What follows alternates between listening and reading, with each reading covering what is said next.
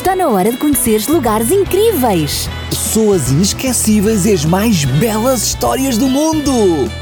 Vem daí Para uma viagem fantástica! Sarinha, vamos continuar a nossa viagem fantástica até o Egito? Claro que sim. Mas espera, vamos convidar os nossos amiguinhos para virem connosco. Claro, Sarinha, não podemos ir sozinhas, precisamos que todos os amiguinhos embarquem connosco nesta aventura. Queres convidá-los? Ok. Olá, amiguinhos! Querem continuar connosco esta viagem fantástica até ao Egito? Então apertem os cintos e. Que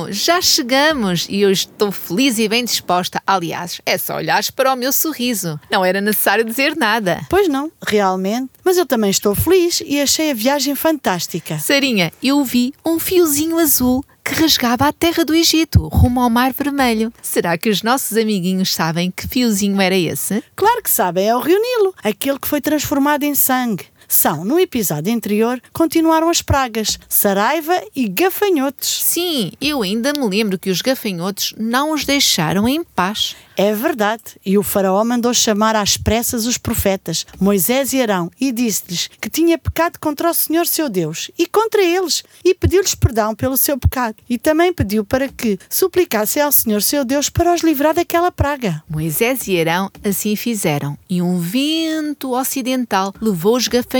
Sabes para onde? Não, para onde é que foram os gafanhotos? Então, no início, eu disse que o rio Nilo rasgava a terra do Egito rumo ao Mar Vermelho. E foi para lá que eles foram. Ah, para o Mar Vermelho. Agora o faraó ficou livre dos gafanhotos. Mas será que o faraó vai deixar sair o povo de Deus como prometeu? Eu penso que não, Sarinha. E pensas bem, o faraó ainda persistiu na sua teimosia e não deixou sair os israelitas. Mas o povo do Egito já estava desesperado. Eles não conseguiam suportar mais e estavam cheios de temor pelo seu futuro. Sim, são, afinal, eles tinham adorado a faraó como representante do seu Deus. Pois tinham, mas agora estavam a ver que havia um ser superior ao faraó. Sim, sim, e estavam a ver que todas as forças da natureza lhe obedeciam. E os escravos e hebreus o que pensavam? Eles viam que o seu Deus era mesmo poderoso. Sim, e também estava a poupá-los destas pragas terríveis, Sarinha. É verdade, eles acreditavam que o Senhor os ia libertar. E sabes o que é mais interessante? Não, diz lá, são. É que agora os chefes já não os oprimiam, como tinham feito até ali. Ah, ainda bem, já não era sem tempo. E para além disso, por todo o Egito havia um temor secreto de que a raça escravizada se levantasse e se vingasse de todos os males que os egípcios lhe tinham feito. Ai, sim, então eles estavam cheios de medo dos israelitas. E não era para menos, Sarinha. Afinal, o Deus Todo-Poderoso estava ao seu lado para ajudar o seu povo e para os proteger. Mas agora o que irá acontecer, amiguinhos? E agora lá vem mais uma praga. Subitamente repassou sobre toda a terra uma escuridão. Que medo, amiguinhos, uma escuridão. Sim, são, e a escuridão era tão densa e negra que parecia que as trevas se conseguiam apalpar. A sério, Sarinha? E quantos dias estiveram nesta escuridão profunda? Três dias e as pessoas não conseguiam ver-se umas às outras e ninguém saía do lugar, pois não viam nada, nada, absolutamente nada. Sarinha, mas para além da falta de luz, a atmosfera também era muito opressiva. Como assim?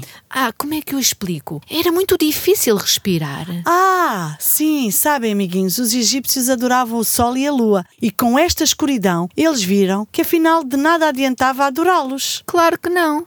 Nós temos de adorar o Criador de todas as coisas e não as coisas que Deus criou. Sim, é verdade. Eu só adoro a Deus e tu são. Fazes muito bem. Eu também só adoro a Deus e Deus fica muito feliz por o adorarmos só a Ele.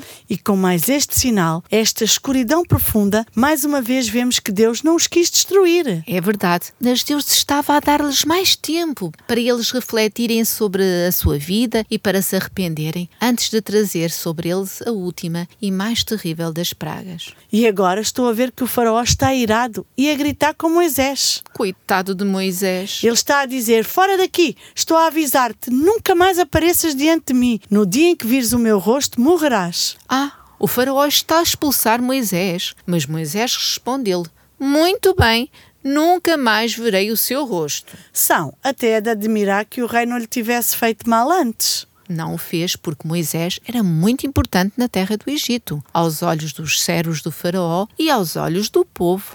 Tens razão, o rei não ousava fazer-lhe mal, pois o povo considerava-o como o único que tinha poder para remover tanta praga.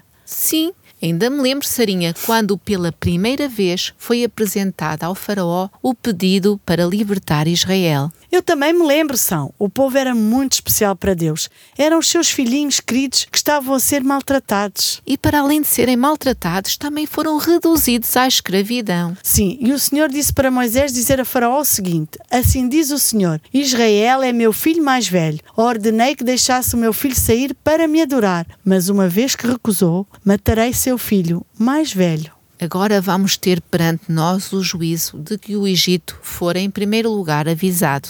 Deveria ser o último a ser enviado. Sim, porque Deus é longânimo e cheio de misericórdia e tem um eterno cuidado pelos seres formados à sua imagem. Mas é muito triste ver que todos aqueles sinais de nada serviram e o seu coração ficou igual. Que pena! Sim, se a perda das suas colheitas, a perda dos rebanhos e do gado houvesse levado o Egito ao arrependimento, os seus filhos não teriam sido atingidos. É verdade, mas aquela era uma nação teimosa que resistia à ordem divina e agora o golpe final estava prestes a ser aplicado. Como é possível, depois de tudo o que aconteceu, não mudaram o rumo das suas vidas e continuaram com aquela teimosia? Lembram-se, amiguinhos, agora Moisés já não podia ir à presença do Faraó. Ele fora proibido. Sim, é verdade. Se fosse, morreria São. Mas havia uma última mensagem a ser dada da parte de Deus para este rei rebelde. E agora, o que irá fazer Moisés? Se foi ter com o faraó, será morto. Mas Moisés foi e fez um anúncio terrível que está escrito em Êxodo 11, 4 a 8. Assim diz o Senhor: à meia-noite de hoje passarei pelo meio do Egito. Morrerão todos os filhos mais velhos do sexo masculino em todas as famílias do Egito. E continuou a dizer: Então se ouvirá um grande lamento na terra do Egito, um lamento como nunca houve e nunca mais haverá. Todos os oficiais do Egito virão até mim e se curvarão suplicando: Por favor, vá embora, saia do Egito e leve consigo todo este povo que o segue.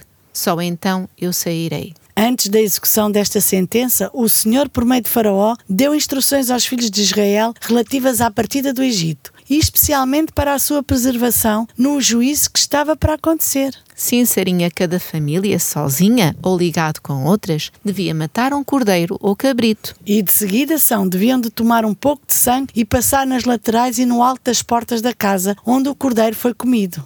Isso mesmo, Sarinha, para que o anjo destruidor, vindo à meia-noite, não entrasse naquela casa. Amiguinhos, o resto da história vai ficar para o próximo episódio. Então vamos despedir-nos e dizer aos nossos amiguinhos para não serem teimosos como este faraó e o seu povo. Sim, vamos pedir a Deus que nos ajude a ser cada vez melhores. Sim, Sarinha, chegou a hora de mudarmos o rumo das nossas vidas e deixarmos de lado aqueles defeitos de caráter que ainda temos. Sim, vamos pedir a Deus e Ele vai nos ajudar nesta mudança. Adeus, amiguinhos. Grandes e pequenos. Cheinhos ou magrinhos. Que Deus vos abençoe hoje e sempre. E não esqueçam, Vamos continuar juntos até ao Egito nesta viagem fantástica. Amiguinhos, se ainda não tens uma Bíblia, nós temos uma para te oferecer.